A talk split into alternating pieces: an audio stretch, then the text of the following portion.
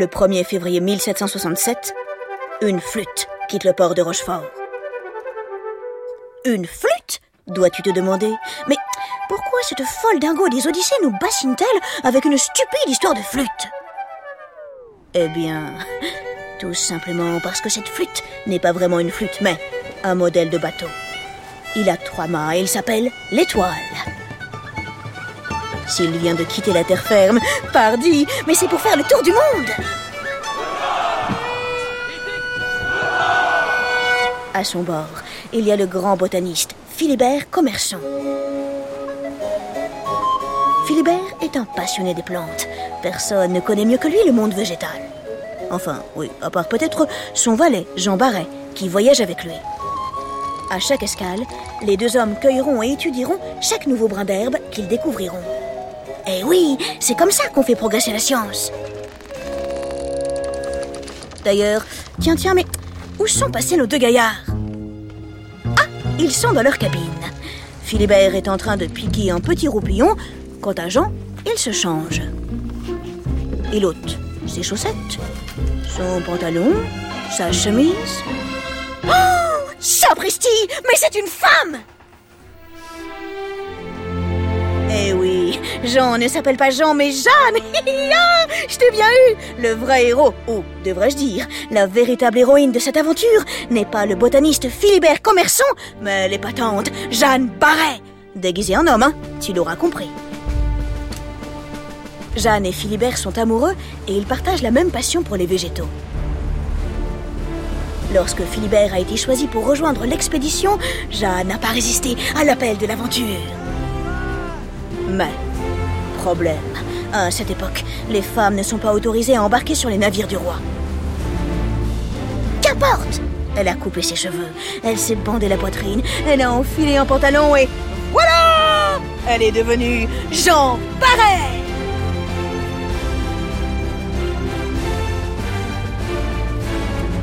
Jeanne Barret est la première femme qui a fait le tour du monde. Et elle est sacrément fortiche. Lors de ce fabuleux voyage, elle a découvert près de 3000 nouvelles espèces de plantes. Es-tu prêt?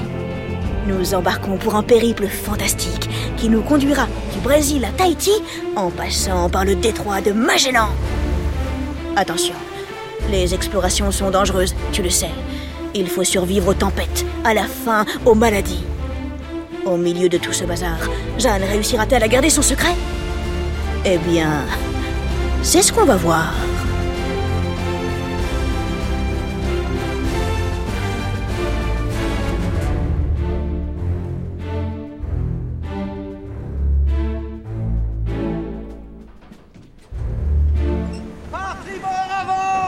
Nous sommes à bord de l'Étoile.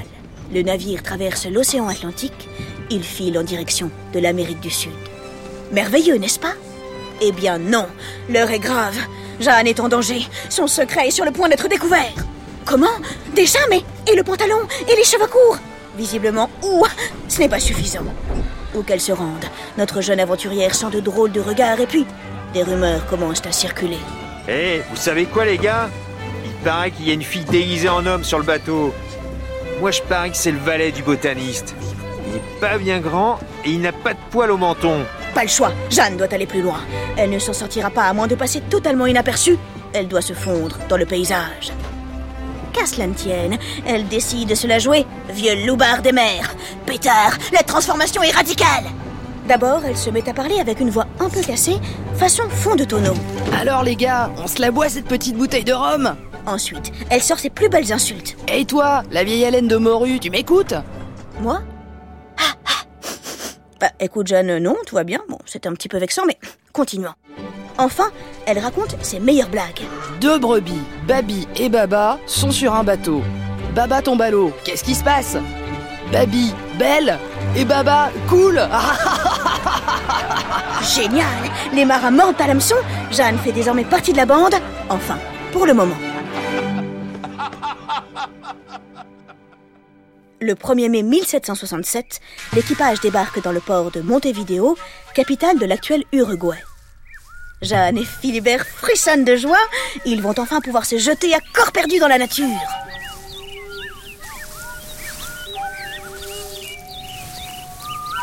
Des heures durant, Jeanne farfouille dans les herbes de ces grandes plaines qu'on appelle ici la pampa. Là est le vrai bonheur. Pense notre aventurière. Dans chaque fleur, chaque plante qui surgit du sol. Grand roseau plumé, petite corolle blanche, tiges duveteuses qui se balancent dans le vent comme des cheveux d'ange. Oh, il y a tant de nouvelles espèces dans le coin qu'il faudrait des années pour les étudier toutes.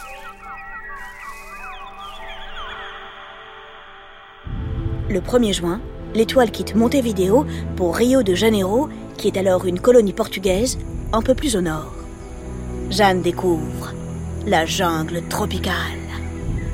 La nature est ici dense, humide, puissante, extrêmement surprenante. Les fleurs sont sublimes, les couleurs vives, les odeurs enivrantes. Jeanne a les yeux qui piquent. Toute cette beauté, c'est presque trop. Elle a l'impression de perdre un peu la raison. Un matin, très tôt, les deux botanistes découvrent une plante somptueuse, particulièrement intrigante. C'est un arbrisseau qui grimpe et se déploie partout en gros paquets. Chacune de ses branches est lourde de milliers de feuilles violettes, accrochées les unes aux autres, comme de petits grelots. On dirait la joie, la vie à l'état pur. Cette plante, ils la baptisent Bougainvilliers, en l'honneur de l'homme qui dirige leur expédition, Louis-Antoine de Bougainville. Depuis quelques semaines, ce dernier entend de drôles de choses. Oui, tu l'auras compris, les rumeurs sont de retour. Certains matelots auraient vu le secret de Jeanne. Qu'ont-ils vu ces gaillards? On ne sait pas exactement. Heureusement, le commandant, pour l'instant, semble fermer les yeux. Le 15 novembre 1767, l'étoile reprend la mer. Il y a quelques mois, un autre bateau, qui s'appelle la Boudeuse, a rejoint l'expédition. Elle compte désormais deux navires. Sur l'un comme sur l'autre, on commence à prier. Une redoutable épreuve les attend, le détroit de Magellan.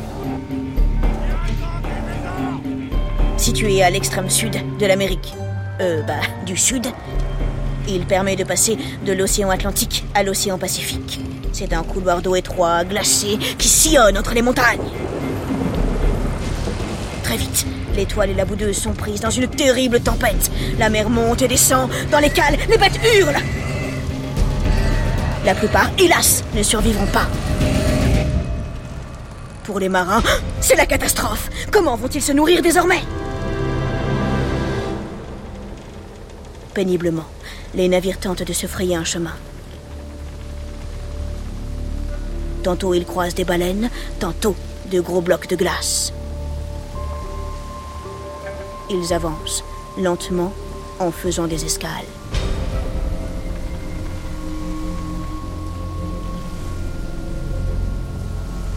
Dès qu'elle le peut, Jeanne, qui est toujours officiellement un garçon, débarque du bateau pour récolter de nouvelles espèces. Elle parcourt des kilomètres, le dos chargé comme une bourrique. Son courage épate tout le monde, même le commandant Bougainville. Il est vaillant, ce Jean Barret. Un type épatant, on dirait bien. Ouf. Voilà qui protège un peu sa couverture. Les navires franchissent le détroit de Magellan en 52 jours. Enfin, ils arrivent dans l'océan Pacifique. Les matelots sont malades, ils manquent de vitamines, la faim tiraille les ventres. Certains commencent à cuisiner. Les rats.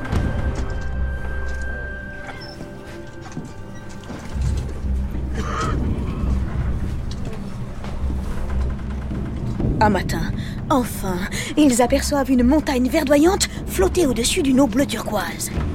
Sable et coquillages Sable et coquillages C'est l'île de Tahiti. Les navires s'approchent. Aussitôt, la mer se remplit de pirogues. Des Tahitiens viennent à leur rencontre. Certains montent à bord. Parmi eux, un jeune homme, Aouturu, observe attentivement chacun des matelots. Tout à coup, son regard croise celui de Jeanne, qui se pétrifie. Il a compris, pense notre aventurière. Et en effet, le jeune Tahitien pointe son doigt dans sa direction et dit Vainé Vainé en tahitien, cela veut dire femme ou épouse. Évidemment, les matelots de l'étoile ne le savent pas, mais cela attire l'attention sur Jeanne, qui n'en avait absolument pas besoin. Et si cette rumeur était vraie? Et si ce valet était vraiment une dame? Voilà ce que tous pensent à ce moment-là. Notre aventurière le sait. Elle tremble de peur.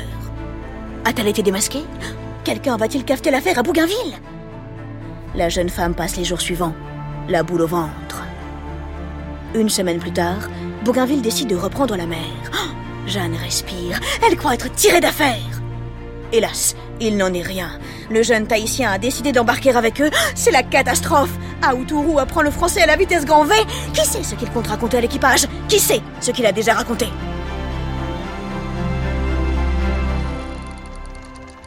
Bougainville convoque Jeanne dans sa cabine.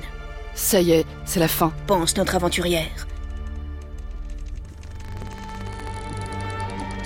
Étrangement, elle n'a plus peur.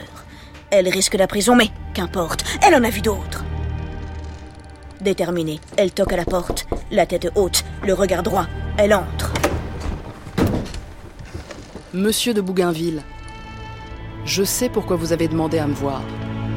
Tout ce que vous avez entendu est vrai. Je ne m'appelle pas Jean, mais Jeanne, et je suis une femme. Oui, j'ai bravé la loi, et je me suis déguisée en homme. Oui, j'ai embarqué sur l'un de vos bateaux alors que je n'en avais pas le droit. Que pouvais-je faire d'autre? Je rêvais de partir à l'aventure. J'accepterai ma punition sans sourciller, mais sachez-le, je ne regrette rien. Oh La vache Jeanne n'a pas froid aux yeux, elle joue franc jeu. Mais tu sais quoi? Je crois qu'elle a raison. Eh bien, madame, eh bien. J'admire votre courage. Vous êtes en train d'accomplir un exploit. Et je crois que l'histoire se souviendra de vous. N'ayez crainte, je ne vous ferai pas jeter en prison. Je protégerai votre secret. Hélas, les matelots ne tardent pas à découvrir le poteau rose. Comment? Eh bien, hmm, là encore, je suis navrée, mais c'est un peu flou. Quelqu'un l'a-t-il vu faire pipi lors d'une escale? Hi hi hi, mystère et boule de poulpe des îles. Maintenant que la vérité a éclaté au grand jour, que va-t-il arriver à Jeanne? Entre nous, je crains la réaction des matelots. Ces gens-là n'aiment pas tellement qu'on les roule dans la farine. Mais, mais, incroyable Miracle Cela ne semble leur faire ni chaud ni froid. On dirait qu'ils s'en fichent. Il faut dire aussi qu'ils ont d'autres chats à fouetter. De nouveau, les cales sont vides. Plusieurs matelots sont passés par-dessus bord lors de terribles tempêtes. Bref, le moral est au plus bas. Reprenez le travail plan L'étoile et la boudeuse naviguent désormais dans l'océan Indien. Après Java, ils accostent sur l'île de France, plus connue aujourd'hui sous le nom d'île Maurice. C'est la dernière étape de l'expédition. Jeanne et Philibert décident de rester sur place. D'abord, les plantes et les fleurs de l'île sont absolument splendides, et puis, oh, qui sait ce qui les attend en France? Certes, Bougainville et les marins, à juste titre, ont plutôt bien réagi, mais que dira le roi lorsqu'il apprendra que l'un de ses sujets a bravé sa loi? Le temps passe. Huit années exactement. Après bien des aventures, Jeanne rentre finalement dans son pays. Nous sommes en 1776 et une excellente surprise l'attend. Le roi Louis XVI, pour récompenser son courage, lui donne le titre de femme extraordinaire. Et ma foi, oh, c'est amplement mérité En faisant le tour du monde, Jeanne Barré a montré qu'une femme pouvait naviguer aussi bien qu'un homme. Moussaillonne, moussaillon, la mer est l'affaire de tous. Qui que tu sois, sois-en certain. L'aventure n'attend que toi.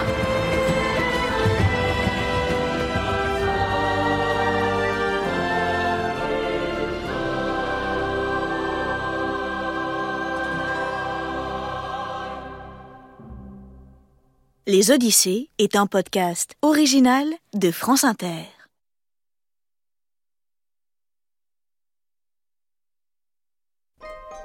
Si un jour tu te rends sur la planète Pluton, bah quoi, on ne sait jamais. N'oublie pas d'aller jeter un œil au Mont Barret. C'est une chaîne de montagne qui a été baptisée ainsi en l'honneur de notre grande aventurière, Jeanne Barret.